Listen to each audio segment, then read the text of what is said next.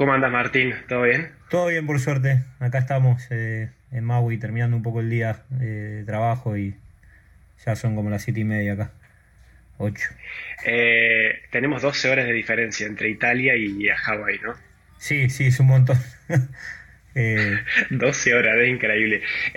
no sabes lo que me costó, te digo la verdad, no sabes lo que me costó conseguir a alguien que hablara español, que viviera, realmente viviera posta ahí en Hawái contacté un montón de personas hasta que di con vos, pero fue una lucha, honestamente fue una lucha. A mí me da la sensación de que ustedes viven de alguna forma como un poco desconectados del mundo, o que esa es la sensación que tengo, ¿no? Como de isla en el medio del Pacífico, desconexión total. ¿Es, ¿Eso es así o, es una idea que tengo yo? Eh, sí, no, o sea, por un lado sí, estamos medio contramano del mundo. Eh, ponerle con, con vos, tengo 12 horas de diferencia, o sea, este es mi miércoles a la tarde y es tu jueves a la mañana. Eh, con Argentina hay siete horas de diferencia, entonces mi mañana ya a la tarde de allá. Eh, estás como medio a contramano por ahí del reloj mundial, que es medio parecido por ahí lo que pasa a la gente que vive en Australia, ¿no? Es como que eh, estás un poco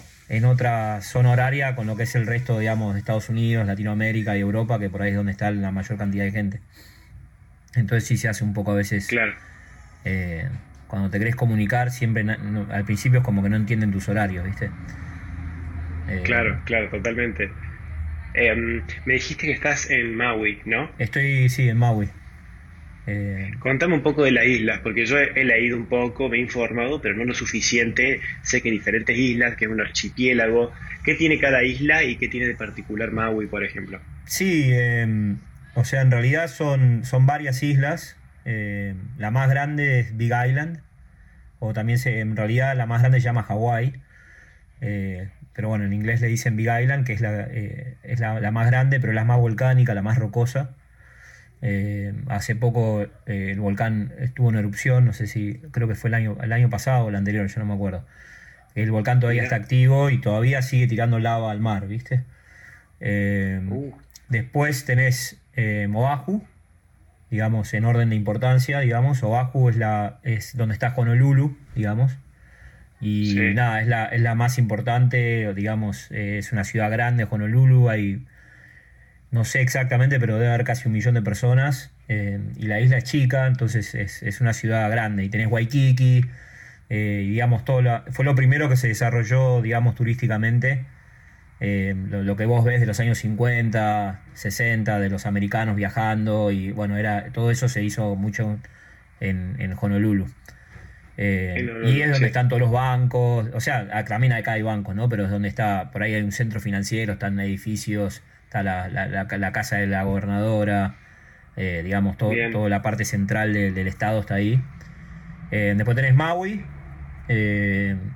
Maui es, es es nada, una isla muy linda, eh, tiene un poco de todo. Y después tenés eh, Kauai, que está un poquito más arriba, eh, que es más verde, digamos. Eh, está un poquito menos poblada, es más tranquila, pero es muy, muy linda.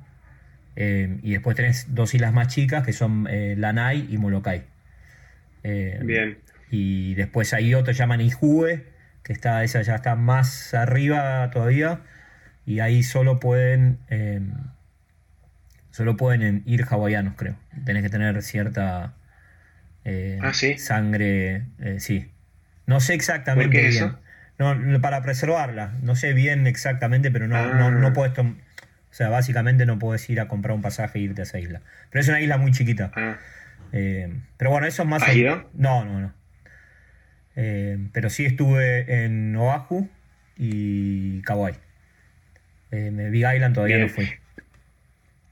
¿Qué, tan frecuente es que uno, la persona que iba en Hawái, se viaje de una isla a otra? Porque al ser tan corta la distancia, yo no sé cómo, cómo funciona la cosa. ¿Hay necesidad de ir a otra isla o ya con estar en una es suficiente? No, bueno, con estar en una, o sea, o sea, las islas lo que tienen que, si bien son diferentes, o sea, cada isla tiene una vibra o una energía diferente, eh, ah, mira. O sea, si te gusta más la ciudad o más una, vida más, digamos, de ciudad, por ahí querés estar en Oahu, hay tráfico, hay boliches, hay, viste, un poco más de vida, eh, viste.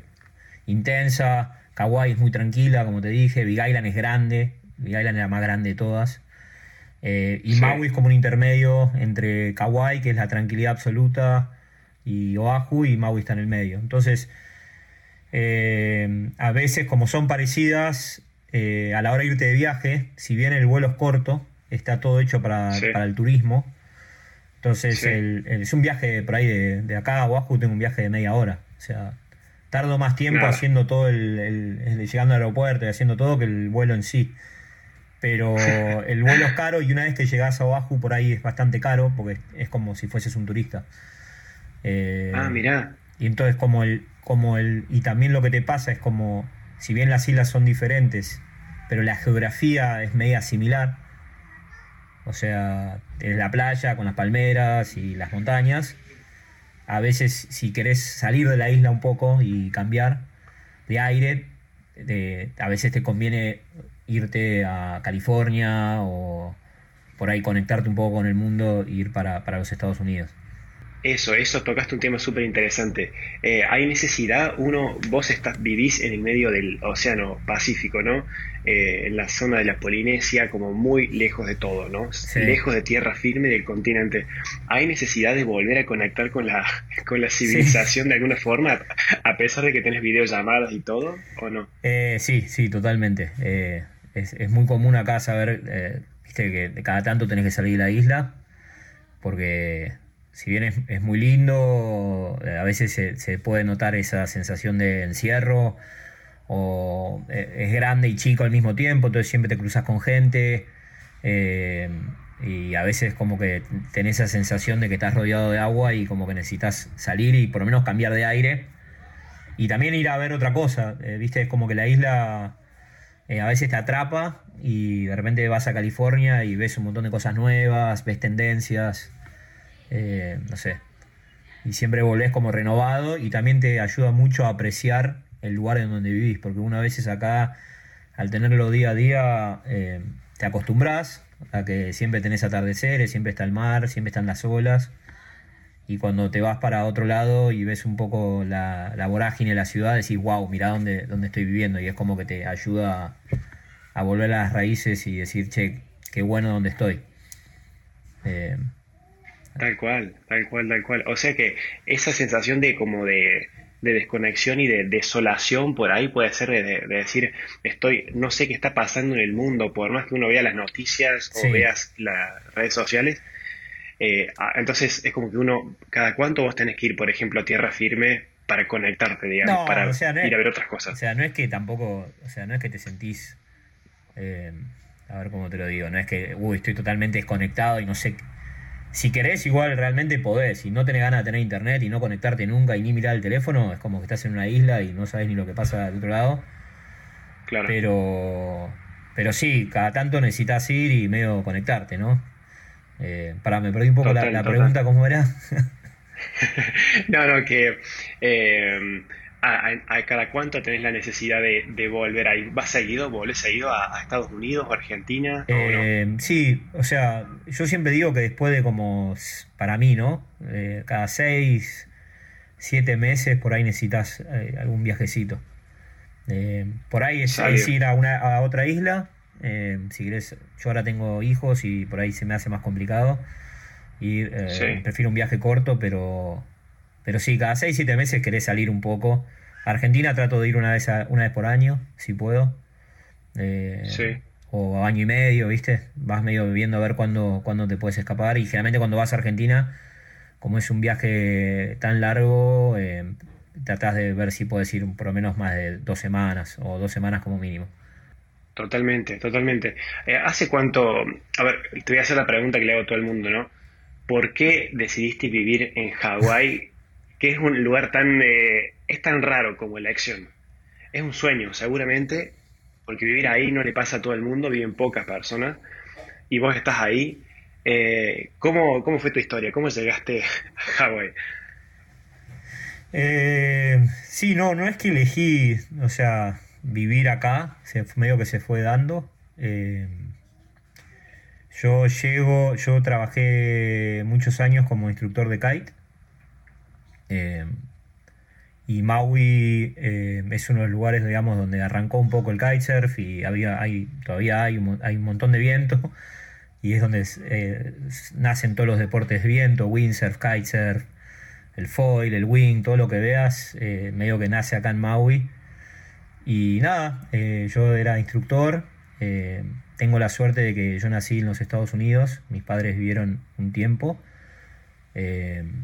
acá Después volvieron para Argentina y bueno, nada, eso me ayudó a, me facilitó a mandar un, mi currículum a una escuela de kite y me dijeron, sí, tenés trabajo y nada, ahí medio que estaba en Argentina, me acuerdo que hice una temporada en Pinamar, trabajé bastante todo el verano y eh, nada, saqué el pasaje y, y me vine, eh, me vine solo. Igual Hawái siempre había, había sido un sueño.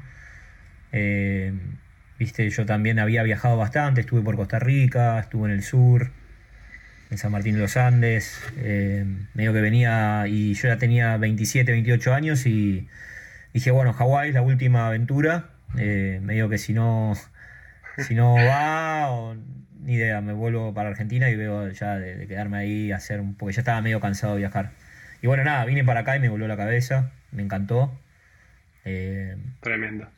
Y bueno, nada, ahora ya, pero bueno, al principio vine como a hacer temporada, no es que dije me voy a vivir a Hawái. ¿Qué fue lo que quiero quiero saber qué, qué cuál fue el clic que te hizo decidir de instalarte ahí? De que pase de ser un lugar donde fuiste a trabajar a vivir una experiencia corta, a decir, che, yo podría estar viviendo acá mucho tiempo. Bueno, sin dudas, obviamente, la, siendo ciudadano americano es como que esa, esa opción estaba. Eh, o sea, como que lo pensaba, decía, bueno, si quisiese, podriese, no tengo problema, no tengo que salir del país, digamos. Eh, pero al principio lo, que más me movió fue, al principio nada, al principio vine como te dije, a hacer temporada y de golpe me empezó, me enganchó, me enganché mucho con el estilo de vida, eh, con la posibilidad de poder eh, trabajar, ahorrar y al mismo tiempo tener disfrute de por ahí, no sé, ir a navegar todos los días, eh, y los días se, se, hacen muy completos acá. Eh, viste, a la mañana, o sea, un día te puede pasar que te levantaste muy temprano, eh, fuiste a hacer surf o el deporte que te guste, después fuiste a trabajar, te fue bien y después por ahí a la tarde terminás, no sé, con unos mates o una cerveza en la playa. Y nada, tu día fue hiper completo. Hermoso. ¿Viste? Arrancó muy, temprano muy temprano y terminó muy tarde, súper activo. Y bueno, nada, eso me, fue enganchando. Y, y nada. Eh, y después el acceso, acceso al agua más que nada también. Eh, eso, me, o sea, al ser una isla tenés el mar constantemente eh, al lado. Entonces, sí, rodeado. Entonces depende de dónde te toque trabajar. o sea, podés trabajar en una parte de la isla, entonces vas, trabajás de ese lado y terminaste ahí y tenés la playa ahí. Entonces podés, nada, meterte al mar, nadar eh, y así estás todo el tiempo. Em, ¿Vos haces surf? Vi que sos fotógrafo de surf también. Sí, eh, sí, surfeo, hago eh, kite también. Em, y sí, empecé con la, la, fotografía. Yo arranqué con, o sea, vine como instructor de kitesurf y eh, ya estaba como un poco cansado de querer seguir haciendo eso, ya el cuerpo por ahí no daba tanto como cuando tenía 20. Eh, y nada, empecé a buscar algo que por ahí pudiese hacer, que me gustase. Yo estudié comunicación social y bueno, me compré una cámara. Y, nada, empecé a sacar fotos y de repente me di cuenta que me gustaba. Y, bueno, nada, y me obsesioné con, con, con Peaji en Joss, que es una ola que está acá en Maui muy particular, que es una ola grande. Eh, ah, ¿cómo es eso? Es una, es una zona donde hay olas muy grandes. No, no, acá hay olas, eh, digamos, hay olas en el invierno y bueno, hay una ola en particular que se llama Peaji. Eh, que ah, es más popularmente conocida como Joss, y bueno, rompe, no rompe todo el tiempo, y bueno, nada, empecé a sacarle, fui a, empecé a sacarle fotos a, a esa ola y nada, me, volvió la cabeza estar eh, ahí y ver y ver todo el mundo del Big Wave, de la, ¿viste? De ola grandes y, nada. Y empecé a sacar fotos, sí, y nada, y acá estoy todavía. Tremendo, Tremendo. O sea que ahora te estás dedicando full time a eso. Ahora me estoy dedicando, sí, ya dejé de dar clases de kite y estoy dedicándome full time. Igualmente no es que vivo exclusivamente la fotografía del surf. Eh, si bien, o sea, trabajo para una escuela de surf, eh, sacando fotos a los, a los estudiantes, eh, manejo un poco ahí la, fotografía de la escuela y también tengo, también, no sé, tenés fotografía inmobiliarias, de repente tenés también las típicas fotografías familiares. los portraits y bueno, nada, tratás de hacer un poco de todo, pero bueno, la pasión es, es la fotografía de surf. Eh, claro, tremendo. Em, recién quiero volver atrás un segundo porque me dijiste esto del, estilo que me quedó ahí colgando en la cabeza. Eh, ¿cómo, ¿Cómo definís cómo definís el estilo en, en Hawái? Porque, a ver, lo que el mundo, la idea que tiene el mundo, viste, de Hawái, el que no vive ahí, el que nunca fue, como yo, por ejemplo, es Lilo y Stitch, tipo la faldita hawaiana, los colgantes con las flores, eh, la vida súper relajada, Ohana, Aloha, eh, los nativos que viven ahí, que son súper, eh, sí, son nativos de esas tierras, pero una vida súper relajada con el sol, el ukulele, es todo el estereotipo ese, ¿no? Que uno tiene en la cabeza. ¿Qué, tan real es eso? no, no es muy, o sea, es real, está, pero no está, digamos, es más es más lo que, o sea, es más la imagen que transmite que lo que es la vida acá. Eh, o sea, nada, acá yo cuando llegué pensé que íbamos a estar, eh, nada, la, típica imagen, viste, estás en patas, en la maca paraguaya, que vas a surfear y nada que ver, no, deja de ser Estados Unidos, eh, hay que pagar alquiler, hay que salir a trabajar, como en cualquier lugar del mundo.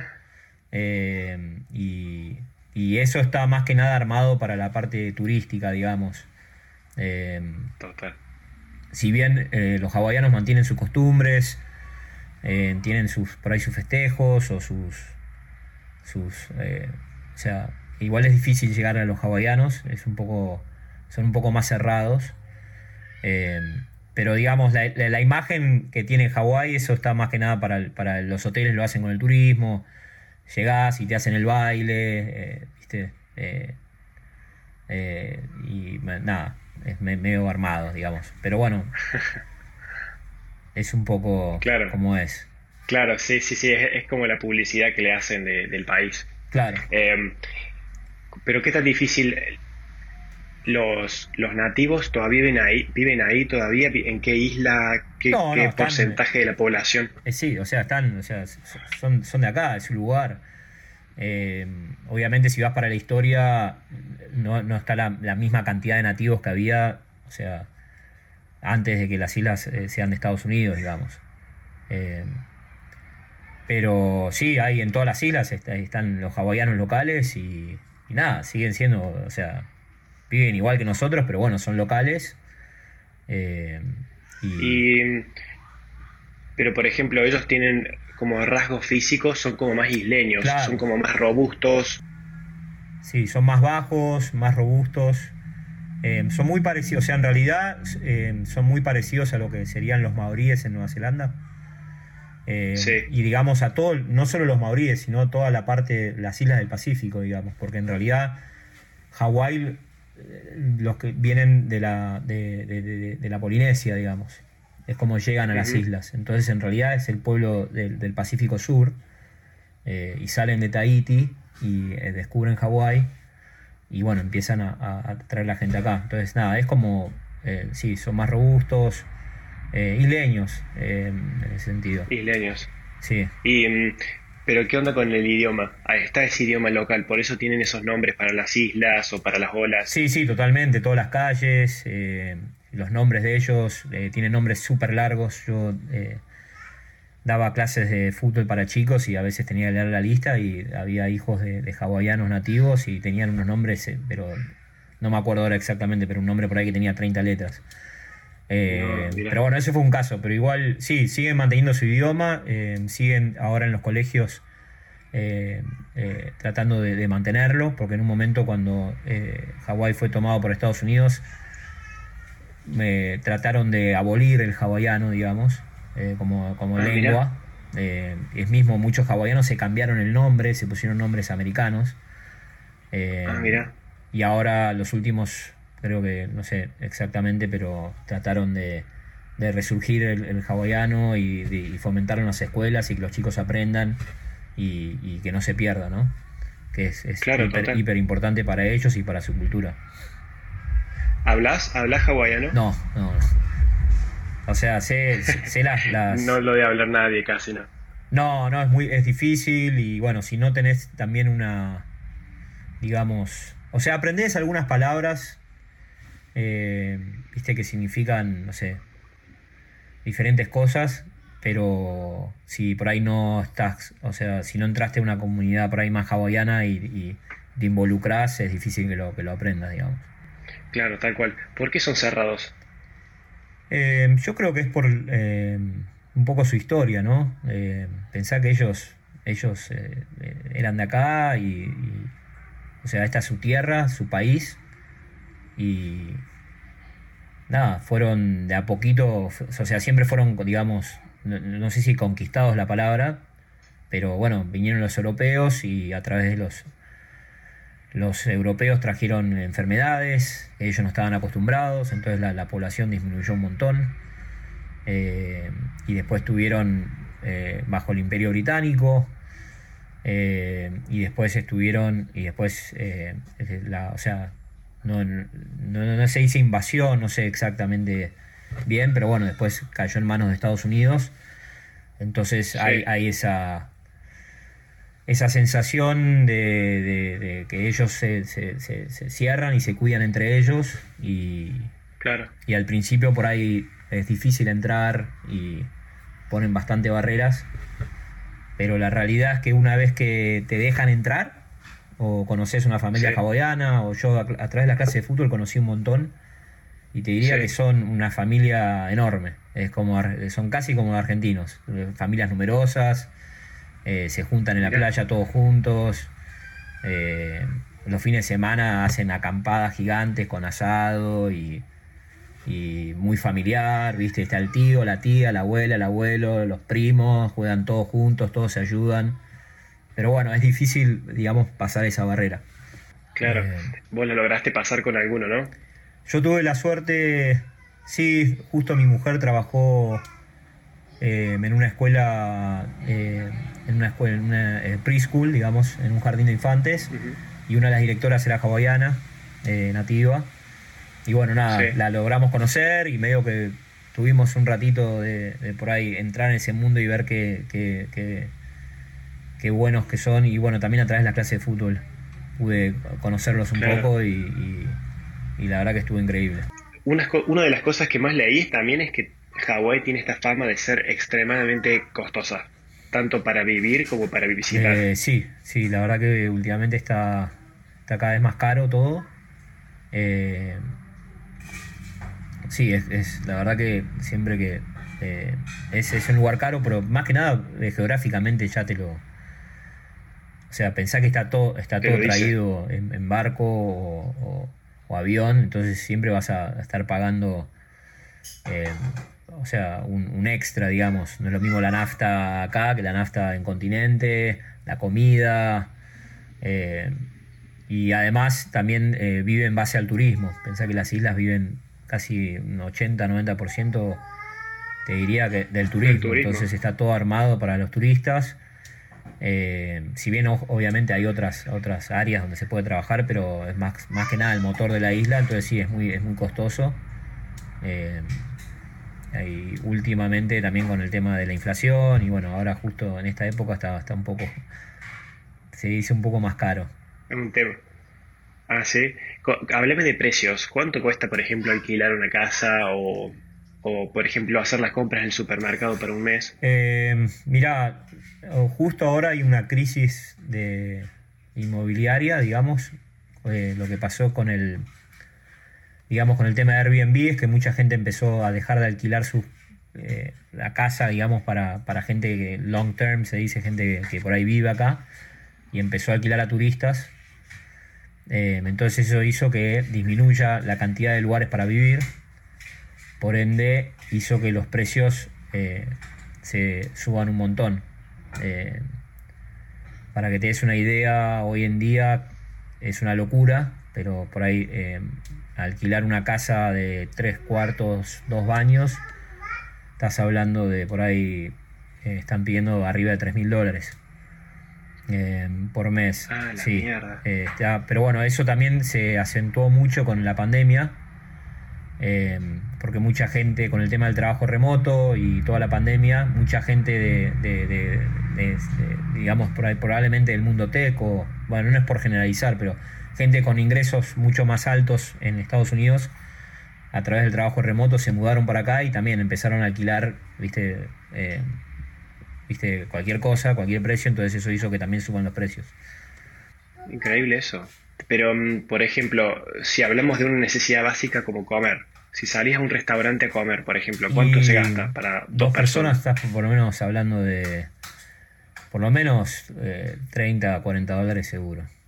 50 eh, te diría si vas a comer a algún ah, lugar. Eh, te diría más 50 dólares, ponele, hoy en día. Eh, bueno, me, me, imaginaba un poco más. Sí, por ahí 30 dólares una pizza, para que te des una idea. Una sola pizza 30 dólares. o sea, la pizza por ahí te sale 22, 23 dólares.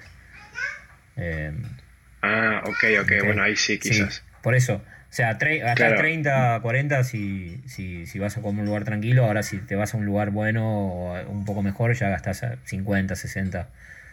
Y... Tal cual. Mira, para que te dé una referencia, acá en Italia una pizza en promedio, una pizza la, la más básica, tipo la margarita, ¿sí? Esa te sale unos 7 euros. Bueno, ahí te das cuenta. ahí te das cuenta la, diferencia. es malísima la pizza. Cara, cara, es buena, hay buena pizza. Ah, ah ok. Eh, hay buena pizza, bien. Pero sí, sí, es, es, es caro. También había leído que mm, hay como escasez de alimentos. Es como que muchas veces pasa que se quedan sin provisiones o sin productos y tardan en llegar. Sí, sí puede, puede pasar, puede pasar, o sea, no sé si es que, eh, o sea, sí, o sea, depende también, eh, a ver, el, rubro, ¿no? De repente por ahí, no sé, eh, trabajás con, arreglás tablas de surf y de repente se trabó la exportación, o sea, la importación de resina por algún, o sea, con la pandemia pasó un montón, que había escasez de productos por todos lados. Eh, o de repente por ahí, un ejemplo más concreto, hace unos años me acuerdo que hubo, hubo alerta de huracanes y nada, todo el mundo corre, viste, al, al, Walmart o al Costco a tratar de llevarse eh, viste, agua y provisiones y claro, como no es una isla y todo tarda en llegar, es como que de golpe por ahí llegabas a los lugares y no había más agua, no había más... Con el COVID al principio creo que el papel higiénico, pasó que estaban todos locos por papel higiénico. Eh, Eso escuché, digo, qué, qué locura el papel higiénico, ¿cómo desapareció? Y de repente no había, ¿viste? Y sí, puede pasar, puede pasar que a veces, eh, nada, tenés que esperar que llegue, pero no, no, no es tan común.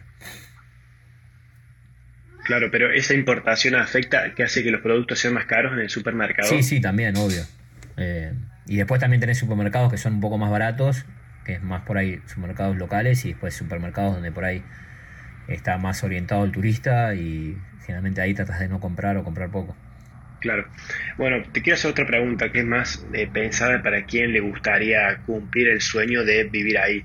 ¿Cómo uno se puede instalar en Hawái sabiendo que es un estado más de Estados Unidos, que no es un país? Sí, o sea, no, deja de ser un, estado de Estados Unidos, digamos, es como en cualquier parte de Estados Unidos, digamos. Eh, eh, básicamente, o sea, lo que podés hacer es tratar de aplicar una visa de trabajo eh, y ver si te pueden, o sea, digamos, dar la visa.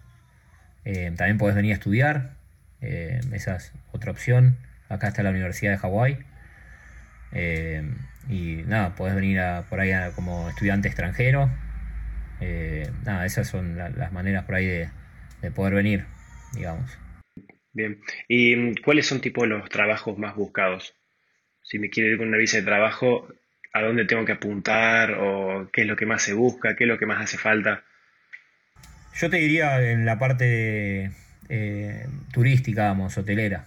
Hay, hay muchísima gente que viene a trabajar a los hoteles Eh, digamos, esa por ahí es la forma más fácil. Puedes aplicar a la, Working Holiday eh, Visa y da, eh, aplicás a, la visa de trabajo y te contratan en los hoteles y trabajas, digamos, por ahí en la parte de pileta, de restaurantes, digamos, lo, que sea necesario del servicio del hotel.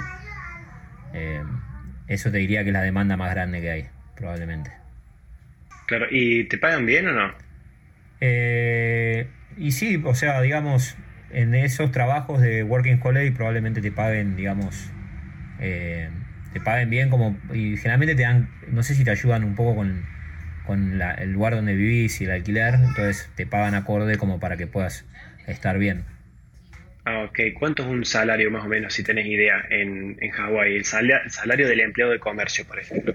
Eh, Creo que, o sea, hoy en día el mínimo debe estar en, por ahí 15 la hora. 12. Ok. 12, 15 la hora debe ser el mínimo hoy en día. Eh, ponerle que trabajas en un restaurante, debes ganar 11, 12 la hora plus tip. Eh, y después por ahí trabajos mejores pagos, por ahí eh, estás más en un 20, 25 y ya después si sos un profesional eh, por ahí puedes llegar a ganar 30, 35. Depende mucho de lo, que hagas. Pero ah, bueno, si sos un doctor o un abogado, por ahí ganas 80, 100 la hora.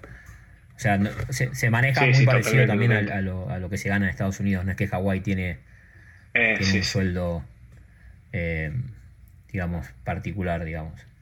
Claro, claro, sí, sí, me imagino. No, no creo que sea muy diferente a todo lo, a toda la parte legal y a toda la parte económica de lo, de lo que es Estados Unidos, porque al fin y al cabo es como dijiste, es un estado más, es una extensión. Sí, lo que pasa muchas veces es que los sueldos no son muy altos y el costo de vida es alto. Eh, entonces a veces se hace un poquito cuesta arriba quizás, a diferencia de por ahí, no sé, no es lo mismo ganar en California, bueno, California eh, ahora se volvió carísimo, pero por ahí en otros estados con 15 la hora estás impecable, ¿viste? O estás bien. Claro, porque aparte cada estado de Estados Unidos es como que tiene sus propias eh, leyes, o su, si es independiente, ¿no? Son estados cada autónomos. estado tiene sus leyes, sus... Sí, son autónomos y tienen, eh, digamos, su, su, su lugar. O sea, hay, estados que son mucho más baratos que otros. Ponerle, hay un montón de gente ahora que se está mudando a Texas, que es hiper barato. De no, no de Hawái, pero de, California. California se puso tan caro que hay un montón de gente que se, ha mudado para Texas. Eh, también se van mucho a Utah. Eh, también hay mucha gente yendo al norte de, California, a, digo, a Seattle, a Washington, a lugares por ahí donde, donde hay menos impuestos. ¿En dónde naciste vos? Si te puedo preguntar. Sí, yo nací en San Francisco. Eh, ah, mira, no, es re cerca, eso es la ciudad más cerca a Hawái, ¿no? Sí, sí, digamos, eh, eh, de las importantes, digamos, de la costa oeste, tenés San Francisco y Los Ángeles. San Francisco está, creo que son cinco horas de vuelo, quizás sea la más corta. Ah, ok cuando uno, uno sale de Hawái, ah, lo primero que hace es ir a San Francisco y de ahí hace, es como la escala principal, ¿no? Si va a Estados Unidos. No, no, tenés, por eso tenés San vía eh, San Francisco o LA, Los Ángeles. Eh, digamos, son, son los dos lugares donde conectás generalmente para otros vuelos. Igual tenés vuelos para todas partes de Estados Unidos. Eh, hay un vuelo directo a Boston, para que te des una idea.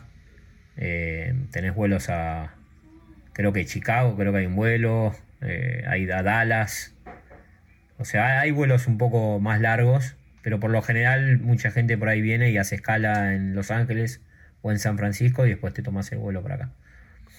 Bien, quiero cerrar con dos preguntas, eh, que son las últimas y te libero, porque sé que allá ya estás cerrando el día, debes estar cansado, así que estas son las últimas.